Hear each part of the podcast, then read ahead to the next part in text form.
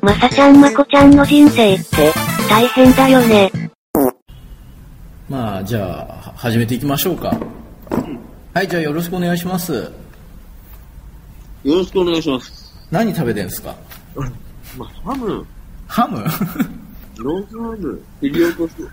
いきなりですか？ラジオをやろうって言って。いきなり、いきなりハムから入るんですか？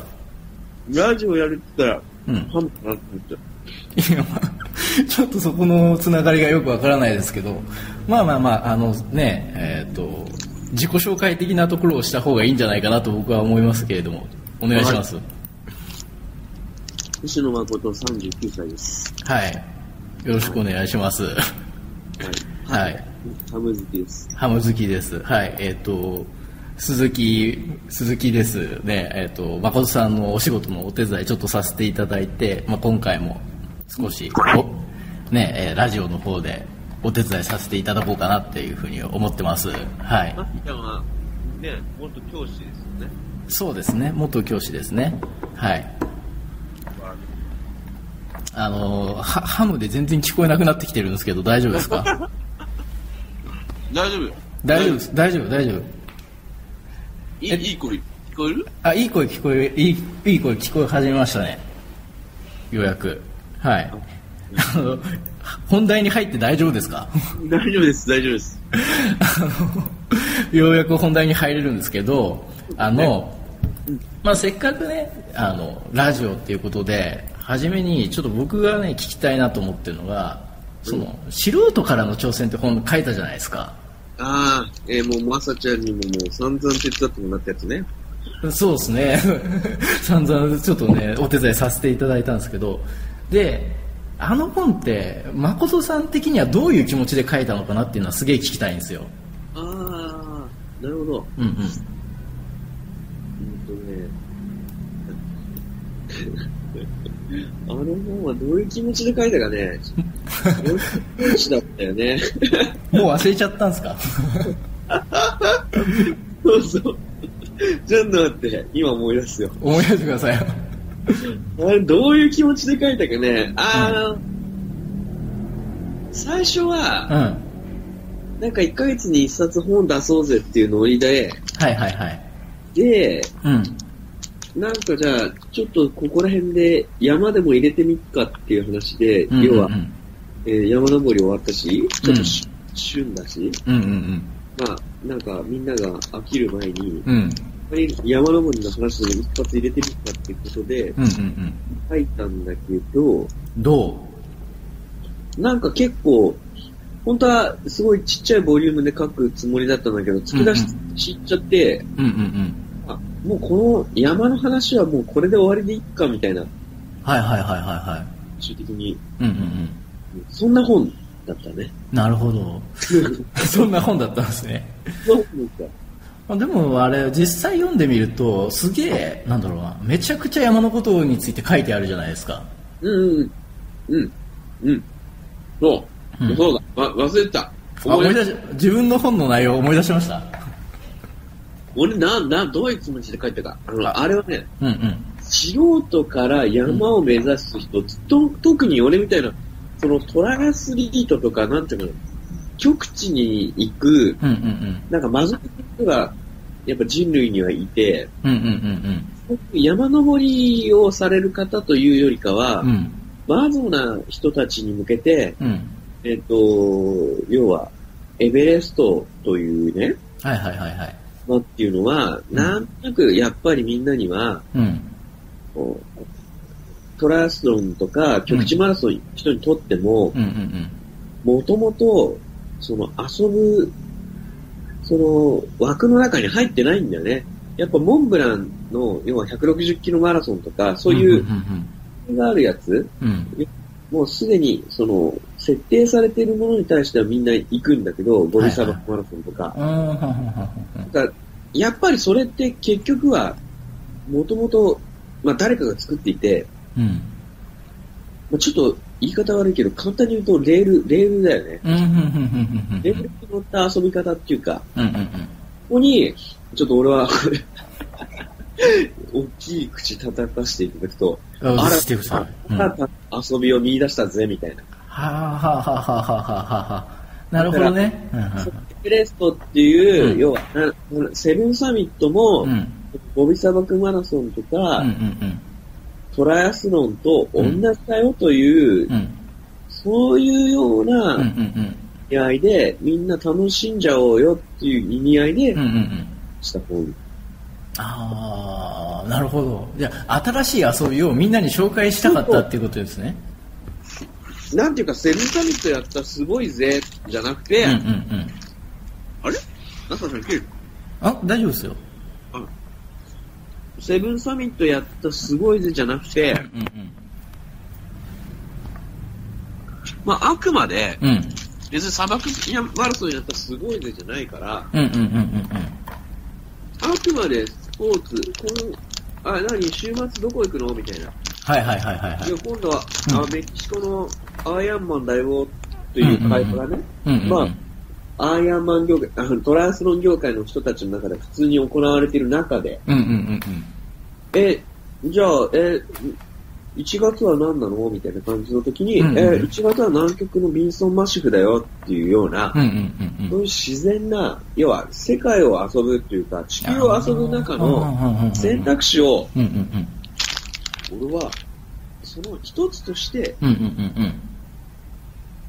そんな選択肢でも良いのではないかとなるほどね。いうのをちょっと、でもそういう意味合いで多うん。分トライした人は多分日本人においては多分いないと思うんだよね。なるほど。はいはいはいまはあ、もしかして世界ではどうかわかんないけど、いうんうんうん。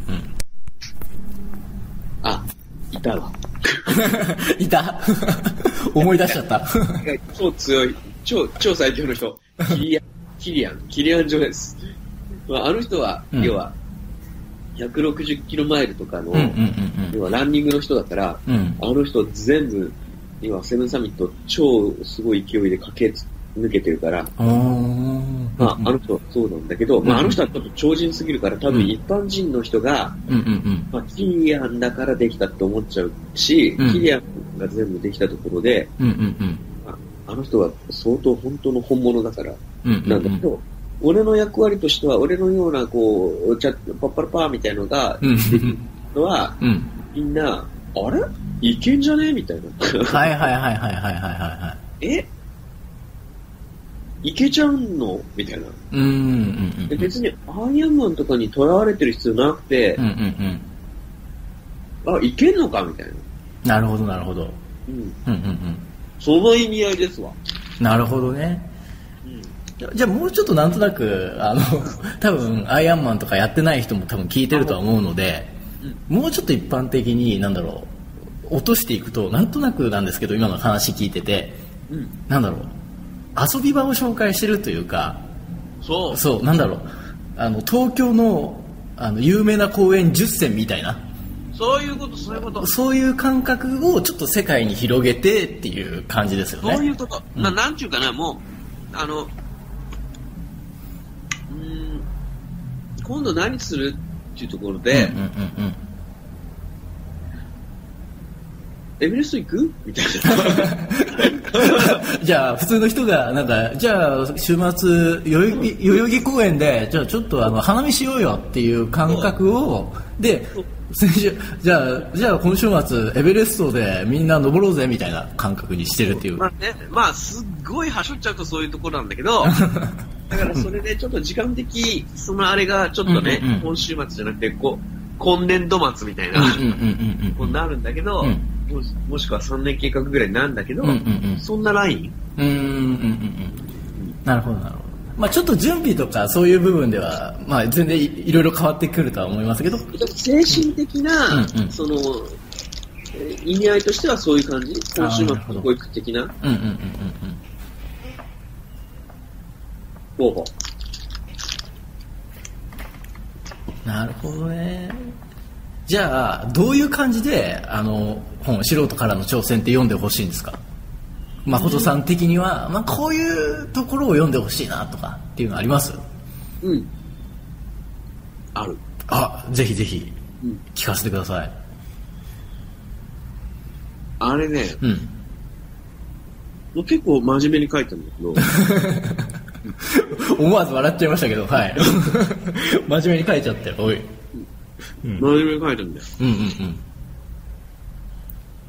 なんちゅうかな、一番の俺が言いたいのは、うん。うんうんうん。別に言いたいことは別に何にもないんだけど、なんだよ、それ。言いたいことあるって言ってて、なんで。いや、言いたいことあるかな、あるんだと思うな。まあでも別に何もないわけじゃない。まあでうんうんうんも、ある。まあ要はさ、うん。なんちゅうかな、その、何かがでダメだからできないみたいな世の中じゃん。ああ、はいはいはいはいはいはい。俺はもう体が、なんか、向いてないからうん。できないとか、うんうんうん俺山のもう経験がないからできないみたいな。うんうんうんねえ、うんうん。そういう世の中なんだけども、うん。結構、じゃあ自分がまあ信じたいところが一番なんだけど、うんうんうんうん。そんなに人間は弱くないぞと。ああ、なるほどなるほど。うんうん。そう。で、俺なんてあのー まあ多分ね、これはやってもらったらわかるんだけど、うんうんうん。高所に対してめちゃめちゃ弱かったから、はいはいはいはいはい。書いてありましたね。うんいいレベルだった。そう、うん読んでもらえばわかるけど、もうあれ、多分誰かしら、あれで実際高所、うん、室入ればわかるぐらい弱いの、あれ。うん。うんうん尋常じゃないぐらい弱い。うん。性格変わるぐらいに弱かったんですよね。読むと。でもあれはもしかして俺のうん。本能のなんかブラックな部分かもね。俺、そういうちょっと嫌なやつかもしれないね。いやいやいやいや、いいやつですよ。いいやつですよ。俺結構いいやつなんだけど。自分で言うとね、ちょっとまた、あれ、いろいろありますけど。うん。だけどね、まあそういうことなんだよ。そういうことなんだよ。いやでも僕もあそこの部分読んで相当すごいなって思いましたね。だって、えでもね、あれうん本気ですごいから。うん、だって身体的に無理だっていうふうに言われてるのをやっぱそれこそいろんな工夫をして克服したっていうところがやっぱりすごいなって思いましたね。あれはでもね、正直、うん。まあ、正直参ったね。うーん。マジかよ、やべえと思った。だってあれ、簡単に言うと死ぬってことだからね。あの、要は、あそこの中だったから、うんうん外に出ればね、すぐ生きていられる状況だけど、うん。あれで山登ってあのまんまだったら死ぬってこと、死を意味してたから、うん。まあまあまあまあ本気だったんだよね、本当に。そうですよね。だ本当に一歩間違えれば死ですもんね。本当にそこに待ってるのは。そう。だからこそ、なおさら本気で、まあ、まあ、本当に三浦ドルフィンさんがうん、うんうん理。事的に6000メートルね、入れる施設があったからこそそれが分かったんだけど、もし俺がそれを三浦ドルフィンさんがなかったら、うん。逆に言うとぶっつけ本番であんな弱い状況になってたわけでしょ、うん。そうしたら、俺は前の昔の状況というか、イミル・ドルフィンさんがなかったら、おそらくだいぶやばかった。し、うん。まあでもだいぶやばかった、例えばね、まあ例え話なんて、まああんま意味ないんだけど、うんうんうん三浦ドルフィンさんがなかったとしたら、俺がそのまま行って、山でう絶対打ちのめされるでしょ、一うん。回。でもまあ俺はそんなんで諦めようとは思ってないから、うん。おそらく、うん。降りていくんだよね。うん。何度も山に登るでしょ？うんうんで、まあそう、結多分絶対登頂はできんだけど、うん。登頂できんだけど、どう？うん。そううんね、うん。やっぱ一番の難しさは、これは皆さんにちょっと、ぜひ味わってほしい。あ登頂じゃないから、うん山の難しさは。あ。あ、じゃあ、俺のような、うんえっ、と、どっちかというと、えっ、と、観光登山家。うんうん。観 光いや、そうっすね。ぶっちゃけ観光登山家ですよね。確かに確かに。のうん。観光登山家なの。うん要は、まあ、ちょっと登山家っていうのもおこがましい。うんうんうんで、こう登山愛好家、うんそうだな。観光、俺のような観光登山愛好家の、うん。うん。まあ皆さんも多分そういうね、あの、うんうんアイアンマンからそういうふうにこうなるわけだから、うんうん観光登山愛好家なわけですよ。うんうんうん。ここから今から目指そうとする方々は。はいはいはいはい。まあ、観光登山愛好家の皆様の一番気をつけなきゃいけないことは、その、まあ自分が死ぬってことはもちろんある。まあそ、あれなんだけど、そんなことではなく、うん。うん。家族が、うあの、崩壊しないことが一番重要だ。一番難しい。もう本当に難しい。家族と、まあ、社会がね、うんうんうん、あの社会生活、つまり自分がやってる仕事、うんうんうん、職がなくなるとかが、うん、ならない、崩壊しないことが一番難しいんだけど、うん、もし俺、ミウラドルフィンズさんがなかったら、うんうんうん、要は山にぶっつけ本番で行って降りてくるでしょ、うん、ダメだっつって、うんうんうん、何度も何度もやってるから、時間が多分3倍ぐらいかかるんだよね。はあ、はいはいはいはいはいはいはい、はい。フィンズ、さんは、うん。疑似的に日本であんな、あの、6000メートルの環境をうん。提供してしてくれたことで、うん。俺は精神と時の部屋に、うん。時間を短縮してきたわけだ。うん。うん。だから登れた。まあ、あれがない時代でも多分登れたとは思うけど、うん。時間が多分3倍はかかって、うん。うん。うん。離婚をして、うん。亡くなってたかな、みたいな。なるほど、なるほど。それはやばいですね。でもね、うんこの観光な愛好家うん。はしてほしいね。登山が難しい部分じゃないからね。うーん、なるほど、なるほど。まあ、登山ももちろん難しいんだけど、うんうん全部ひっくるめてセブンサミットの面白さが、うんうんうん登山の方に集中しつつ、うんうん。帰ってきた過程をのをうんしっかりと維持すること、維持すること。うん仕事を維持すること。仕事を維持することね。はい。回していくのうが、ん。うん。セブンサミットの面白さだから、登山愛好家のね、そうね。でね、だってね、本にも書いてありましたけど、屍何何人転がしたんだっていう感じじゃないですか。社会的なね、指示が。屍日のうちのね、危ない一人だもんね。もうね、半分死にかけてますからね。迷惑をかけてしまった被害者の会の一人だよね。そうそうそう。被害者の会はもう筆頭としてね。ねそういうのがちゃんと、あの、恩返しをしないといけないんだよ。うん。それもうなんか半分口癖なような感じになってますからね。もう口癖にしていかなきゃいけないのそうそうそうそう。まあでもそれは、はすごいね大事だなと思っていて僕すごいあのやっぱ素人からの挑戦っていう本を、まあ、一緒に作らせてもらった時からかなり好きな本なんですけどあのやっぱり特に山に限って話じゃないなと思ってるんですようんうん。そのやってること自体が、うん。うん、だからなんだろうな。個人的に、まあ、こういうふうに読んだらすごくあの面白いよと思ってるのがなんか何か挑戦したいな無理だなって自分で思ってることをなんか意識しながら読んだ時にあなんかそれこそ出会いがあのその壁を取り除いてくれるきっかけだったりとかなんかそういうやっていくことで気づく気づいて壁がと取り払われる経験とかっていうのをその本を読むことで結構疑似体験できるんじゃないかなって僕は思ってるんですよ。うん。いや、まさにそうだね。っていうか、まさにそうだったんだけど、うんうん。なんかそういえば、今思い返すと、おう思い返すと。ちょっと今、自分はまあ、もう全部、セブンサミットも終わって、うん。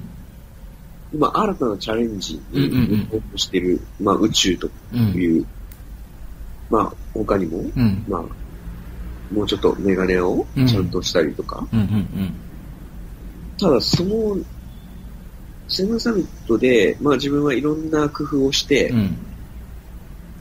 まあ一応全部登り切ったんだけど、うん。また、この、要は全然、あのー前に道の見えない宇宙を目指してるとか、うん。ちょっとまた新たなうん。価値創造を目指してうん。仕事をしようとしているときに、うん。その、今回のセブンサミットが、をやったからね、うんうん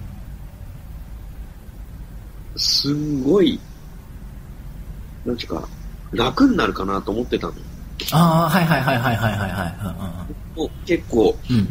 なんちゅうかな、うん、もう結構その、勝ち癖みたいのがついてきたかな。勝ち癖とかすごいですね。でもう、やべえな、勝ち癖ついてきたかな、みたいな。マジ？そう。うん。ね、俺、むしろ俺がもう一回自分の本を読み直さなきゃいけないかうーも。んなるほどなるほど。うん。うんうん、同じフェーズが訪れんだよね。あもいなくてよくわかんないと。うんまずエペット目指したんだけど、うん。誰に相談していいかのもわかんない。うん。で結構行きたい行きたい言ってたんだけど誰もいなかった。うん。でも結局叫び続けたら、倉岡さんに出会えた。うん。うん。で、出会えたものの、うん。トレーニング期でうん。一気に、もう俺はいけないんじゃないかと一度だ挫折する。うん。タッチ諦めないことで、うん。破壊策を見つけう、ん。で、いろんな山に行っては、また振り出しに戻され、うん。俺はダメなんじゃないか。あで、また挑戦する。うん。ダメなんじゃないか。また挑戦する。うんまた挑戦するって、うん。うん。結局、全部を達成する。というストーリーをうん、今、そういえば思い出した。今思い出しました。うん。うん。そうだね。だから、まあそれをや、結構精神、あの、要は生死をかけてうん。やったはずだから、うん。俺も体に染みついちゃったかなと思ったんだけど、うん勝ち癖。全然染みついてなかった。スイッチが、あの、下界のスイッチと、うん。あの、8000メートルスイッチがちょっと別ああ、なるほどね。はいはいはい。で、死をかけた本気モードのスイッチを入れてたから、うんうんうんまあ全部が結構、なんていうかな、人間の本当にうん。うん。眠っている力を多分フル、あの、感性とかも含めて、うんうんあの、呼び起こしたなーっていうのはあるんだけど、うん自分の中でもうん。う、んうん自分の中の全てをかけて、うん。うん。運も天気もうん全てを掴んだなっていうのはあるけど、うんうんうん。でもこの今俺がいるこの東京砂漠、東京砂漠で、おうまあこうやってうんうん、今、えー、ウイスキー片手に、おい、ハムだけじゃなかったのかよ。パン食べつつ、うん。こう、ラジオをしているうん。自分としては、やっぱりあれだね。ちょっとその、追い込まれ感みたいなのがうんうんうんうん。違う。まあそうですよね。確かに。そう聞くと。でもそれがね、でも、うんまあまあ正直、真面目な話、うん。エベレストぐらいの本気度ができたら、うんうん本当に仕事も成功するなと思ったよね。うん。ああ。うんうんうんまあ、これって結構、もしかして似た話で、うん。まあ自分の、これはあくまで想像だけど、うん。戦争を体験した、うん要は戦争をくぐり抜けた人は、うん。すごい、結局、後で、一気に成功するっていう、成功したっていうか、戦争をくぐり抜けた人は、もう、なんていうか、あの、その後の人生を、うん。うん。なんていうか、おまけだと思ってというか、うんうんうんうんもう本当全部をかけて、うん。一気にゼロからいろんなものを立ち上げた、うん。みたいのが、ね、うんうん結構の話だけど、うん。うん。な要はそのぐらいの本気度で俺が、もうこのエベレストが俺の中に入っていたら、うんうんうん。あの、俺もそのぐらいの本気度で生きたんだけど、うんあんま入ってなかったみたいね。実は。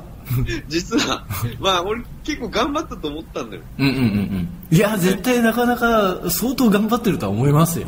相当頑張ったと思ったんだけど、うんでもやっぱり戦時にね、うんうん。戦争中に炎になったりして、うん1年間帰ってこれなくて、うんまあ死んだと思われてたけど、うん帰ってきた人たちうんうんの方が、うんやっぱり相当な経験をされていて、うん。今その、肝心なところでの馬力うんうんみたいのが、やっぱりある。うん。うん。そう、そのぐらいの経験をされた人は、やっぱりその日常、その経験を日常の生活にも持ち込めて、うんうんうん多分いろいろと、ね、ゼロからうん。企業、まあすごい大きい企業を立ち上げたりとかはい。されたと思うんだけど、うん。俺そこまでの経験でもなかったのかな。なるほど。じゃあもうちょっと追い込まれないとっていう感じですか？うーん。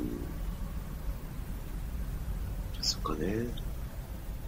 まあでもすごいいい経験だったし面白かったんだけど、うんあの日常の地上に落とし込むまでの経験ではなかったのかな。おーなんか急に深い話になりましたね。確かに。まあもう俺、うん全部、トントン拍子だったしね。運が良かったし。うん、やっぱでもその運っていうのもね、やっぱり、えー運も実力のうちっていうぐらいですからね。そうね。運は絶対ある。うん。運こそ。うんあ、なんだっけな。65%は人生のあれでは運が支配するって、あの、ま経営者の大先輩が言ってた。うん。で、5%が努力、どう？ーんと、その30%がうん人の力、うんうんうん。周りのいる人とか。うん。でも65%は運だって言ってたから、うんうんうんうんうんうん。なるほど。じゃあ、ある意味、その素人からの挑戦を読むと、もしかしたら、その運のつかみ方みたいのもわかるかもしれないですよね。読み直したら。わかるね。絶対今根拠なさそうなわかるねだったよね。わかるよ。あの、俺はでも、あの相手の中では運を掴んでた。そうですよね。だからあの要は山の期間では。うん。うん。でも、俺もだから、そのぐらいの意味、そのぐらいの本気度で日常生活を送送れたら、うんうん俺もビジネスの運をか掴めるはずなんだうん。うん、でも、すごくそれ、話としてしっくりくるなと個人的には思ってて、やっぱり本気になると、運が向いてくるものなんだなって思うし、向いてくるうん。絶対向いてくる。本気に、本気にならないと運は向いてこない。うん。なんかそれは、なんだろう、その本本全体になんか通ってるなっていう気はしますね。チャラチャラしてても全対こう通ってこない。うん、うん、うん。チャラチャラ、ちょっとなんか上辺だけのことやってても絶対来ない。あまあ俺、それはすごい感じたよね。あ、うん。チャラチャラした生活もいっぱいしてきたからさ。特に30代ぐらいまで。さまだ30代ですよ39歳星野誠さん、うん、まあまあまあ、今もチャラチャラしてるんだよ。チャラチャラしてるってやっぱり運は回ってこない。今、今も含めて。うんまあ多分今俺チャラチャラしてんだな、多分。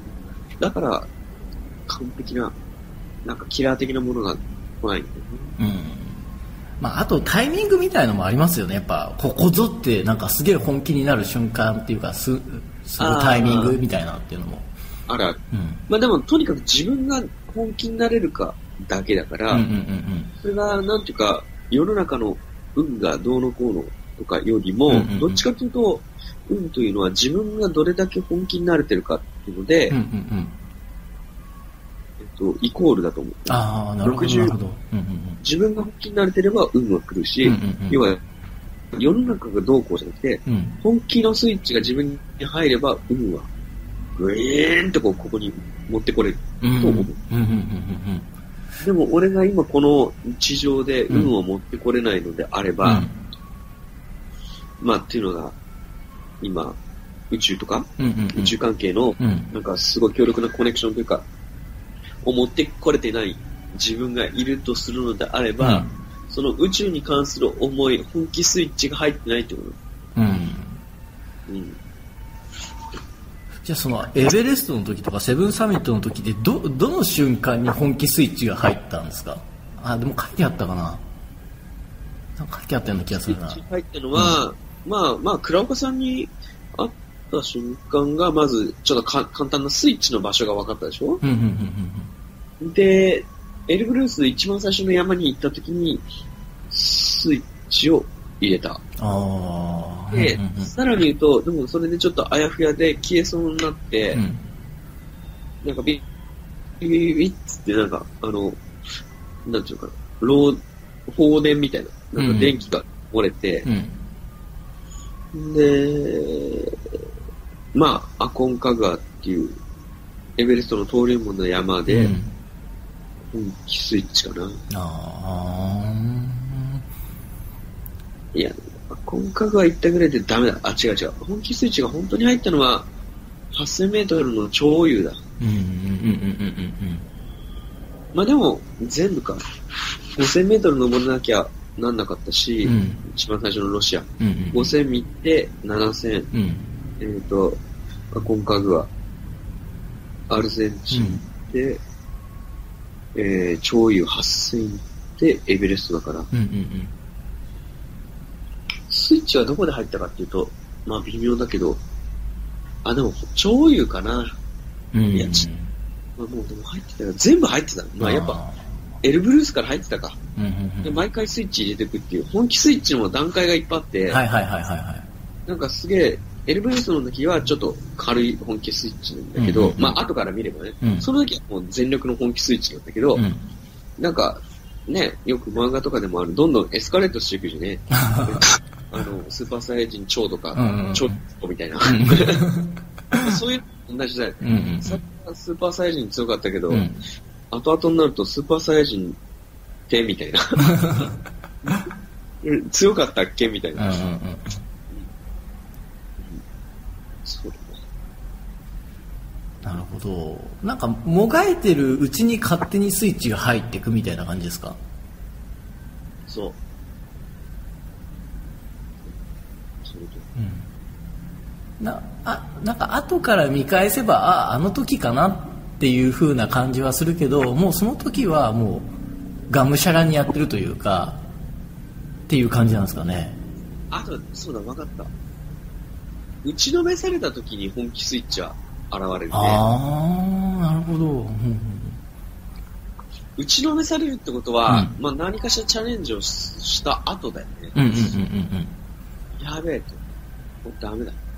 とか、うんうんあと、何かしらいろいろやって、うん俺ほんとダメだな、みたいな。うんうんそれって、俺、山でもそうだけど、えっと、会社でもそううんで、うんなんか自分27歳の時から会社を作って、うんえっと、30歳までで多分4社ぐらい潰して、でそれでマジやべえと思って作ったさ、30歳の時の会社、誠っていうのが、うんうんうん。本気スイッチが入った時だね。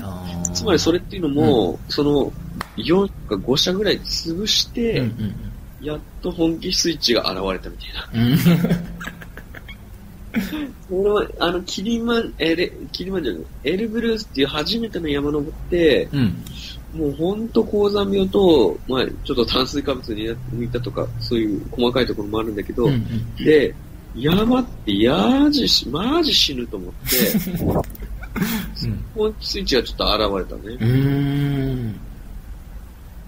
だからなんかに、本当に打ちのめされた時に本気スイッチが現れるんだからね。ああなるほど。あじゃああなるほど。じゃあ挫折した時って実はその本気スイッチが入る結構いいチャンスだったりするってことですか？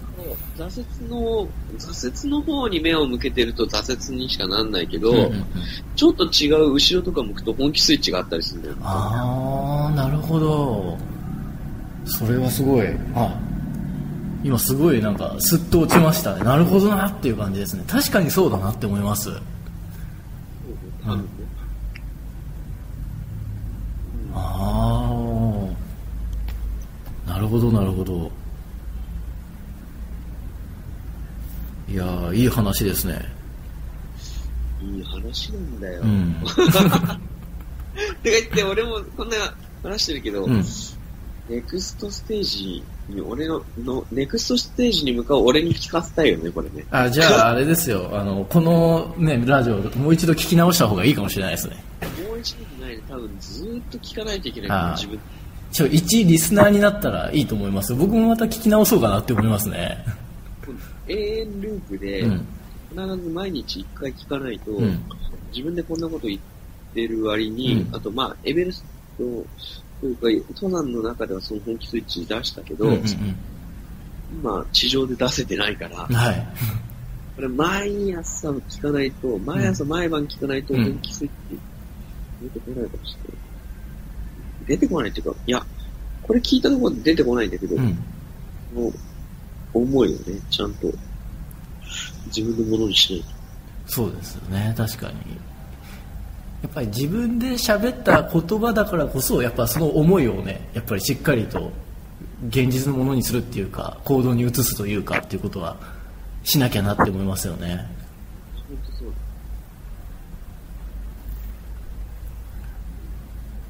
いやすごく今回もいいお話聞けてよかったなと思います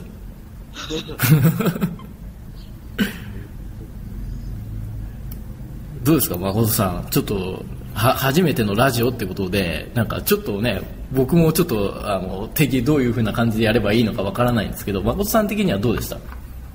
いや、なんか、まあ、でもこうやって話してるしね、ラジオっていうのもよくわかんないけど、うん。まあ、YouTube もそうだけど、別に偉そうなこと言えないけど、YouTube。何でも初めてだからいいんじゃないみたいな。そうですよね。なんかねこれでまあちょっと何回か続けてみてね良くなってくるかもしれないしそれこそなんか逆にうん。なんかね、すごい、そのよく聞かれてる方とか、なんか、皆様の意見でね、うちもそうだった。うんメガネはもう結局自分初めてで始めたから、うんうんうん。お客さんにいろいろなことを教わって改善していったから、うんうんそういうノリでいいんじゃない？そうですよね。それこそねなんか一度挫折とかねすごいなんか炎上するぐらいしたら後ろに本気スイッチがある可能性ありますからね。そうだね、うん。俺、もうそうじゃん。まずじゃん、そうだよ。いや誠さんが言ったことですよ。やっぱすごいいいこと言ってるなって僕は思いましたね。自分で言ってる割に、この、本気スイッチうんのね、理論を、ね理解しないよね。うん 挫折の裏にあるとかさ、いやすげえなと思いましたよ。ハム食ってるくせにみたいな。客観的に見るとわかんだけど、うん。なんていうか、最中には見えないんだようね。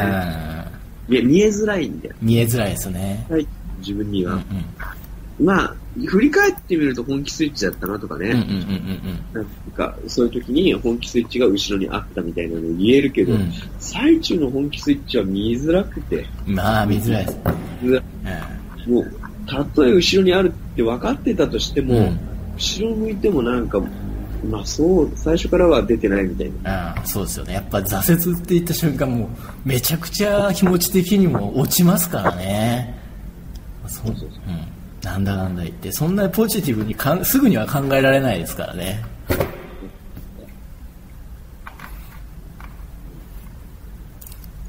とはいえねなんかそう挫折した時にそう落ち込むだけじゃなくて絶対の本気スイッチがあるんだって分かってた時の挫折とそうじゃない時の挫折とではやっぱり意味合いが違ってくるっていうかやっぱ希望があるなって思います。本当そうだよ。だってあのさ、全然話変わるけどさ、はいイーロン・マスクさん、自分がこれから宇宙を目指して火星を目指すので、うんうん。まあ、一番先行して走ってるというイーロン・マスクさん、うん。スペース X と、えー、テスラ。うん。あの人はもう本当になんかすごいいろんな挑戦するけど、またいろんなやばい状況に陥って、いつも。テスラの量産化ができないと、テスラはもうやばいとか、うんうんうん。もう、それを何度も乗り越えて、うんあんなね、ちゃんとスペース X のロケットは、ちゃんと上に行って下まで戻ってくるし、みたいな。うんうんうんこの人こそ本気スイッチの押しまくってる人は。うんでもあの人でも多分見えないこともあるんじゃないかあああるとあると思いますよやっぱりな。で、あのぐらいの方になっても、うんやっぱり、その、渦中では、その、見えにくかったり、うんうんして、もがいてるのではないかと思うんだけど、ちょっと今度聞いてみようか。すごい友達感覚で、うん、うん、全然会ったことないですね。ちょっと聞いてみようって。あ、10年前にはね、見たんだよ。すごい近くで。あ、そうですね。誰もノーマークだったから、うん誰も、その宇宙会議行った時に、うんうんうん超近くにいたけど、うんうん誰も行ってなかったね。うん。うん。ああ、俺も行かなかった。まあ、そんなもんですよ。そんなもんですよ。適当に言ってますけど。今回はうん5月から自分もノースに行って宇宙会議に行くから、うんうんうん。イーロン・マスクさんは、でも今回来なくて、アマゾンのジェフ・ベゾスさんあが来ると、あ、そうなんですね。へえ。社長が、まあアマゾンも、あの、イーロン・マスク、あの、スペース X と、うんうんうん。主に一番有力なうんうんうん。宇宙の、まあ、バージンとかあるけど、うんうん。も、もともと持ってるバックボーンがアマゾン超、もう今、アマゾン確か、この人世界で一番金持ちになったのかね。あ、なんかそうですよね。なんかマイクロソフトが越したとか言ってませんでしたっけ？そうそう。だから、ジェフ・ベソスさんが、うんでもさ、昔アマゾンなんて赤字ずーっと出してて、うんうんもう全然利益が出ねえとか言って、なんか、ダイヤモンド経済とかに、なんか、ね、うん全然もう赤字垂れ流しのアマゾンみたいなのずーっと書かれてたよね。うんうんそれをさ、何年もやり続けて、うん。うん。今結局、世界一の大富豪だよ。うん。うんすごいですよね。いやー、すごい。うん。いやー、すごい。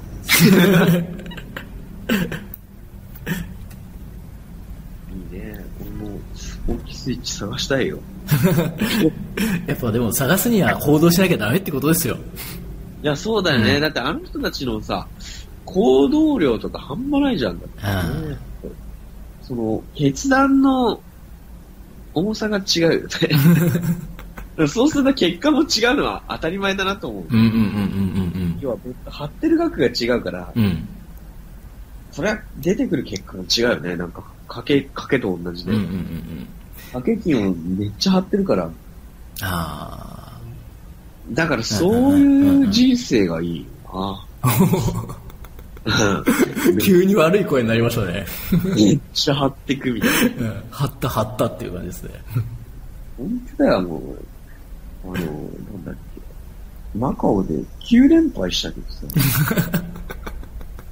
あの、初めて、初めてカジノ、はいなんかあの、お知り合いのあれでやったんだけど、うんうんうん。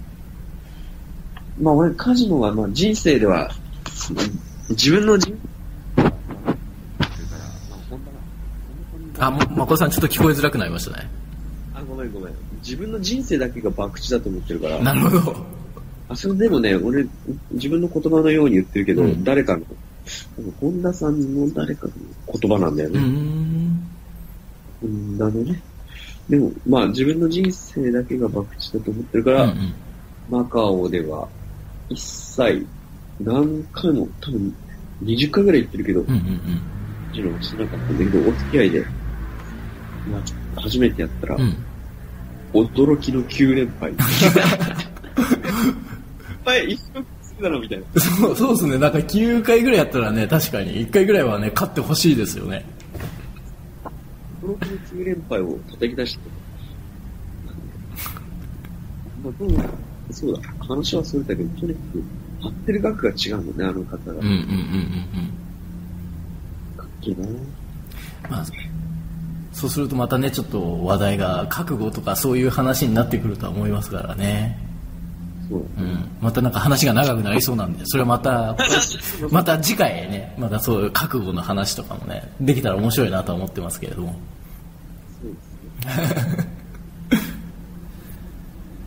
ね。ということでね、まあ第1回はこんな感じでね、ちょっと無理やりに締めていこうかなと思ってるんですけど、もう最後にね、ちょっとやっぱり素人からの挑戦を宣伝してほしいなと僕は思ってるんですけど、最後お願いします、誠さん。素人からの挑戦は、でも本当に、まあ今でこそ言えるけど、まあ、本気になったからね、あの、山にか3年間本気でかけたから、うんうん。まあ、そんな3年間はすごい凝縮されてたし、まあ、あれを人生で何度も繰り返せば多分全部がうまくいくぐらいの、まあ、簡単に言うと縮図みたいなものになってるから、もうんうん。うこれが一番読んだ方がいい気がするね。あ あ。なるほど。読めみたいな。なるほど。最後に自分に勧めると。そう。俺に勧めたい。毎朝読める。ああ、なるほどね。もう山とか関係なく、もうとりあえず読めと。思い出せと。思い出せと。父はどうしちまった。あ 荒ぶる魂はどこに行ったんだ？言いたいよ。言いたいよ。あでもいいかもしれないですよね。本当に毎日ね、まあ、そんなに読むのにも30分あれば読めそうな量ですよね、量的には。そう。そうなんだ。本当だよまあでもそういうか感じかな。あ俺が一番読め。いいですね、それを。だね。うんそれしかない。ああ、いいですね。俺が一番読め。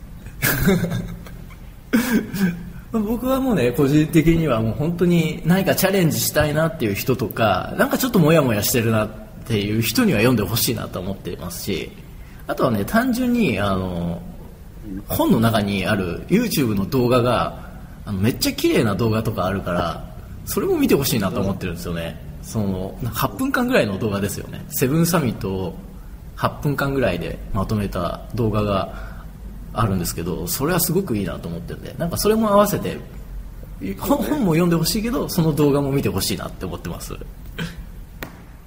うね。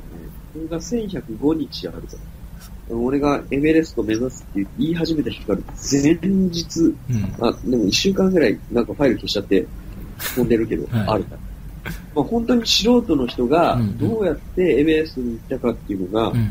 全部わかる。3年間をあの密着取材してんだけど、その30分枠の情熱大陸もまだ来ないもんね。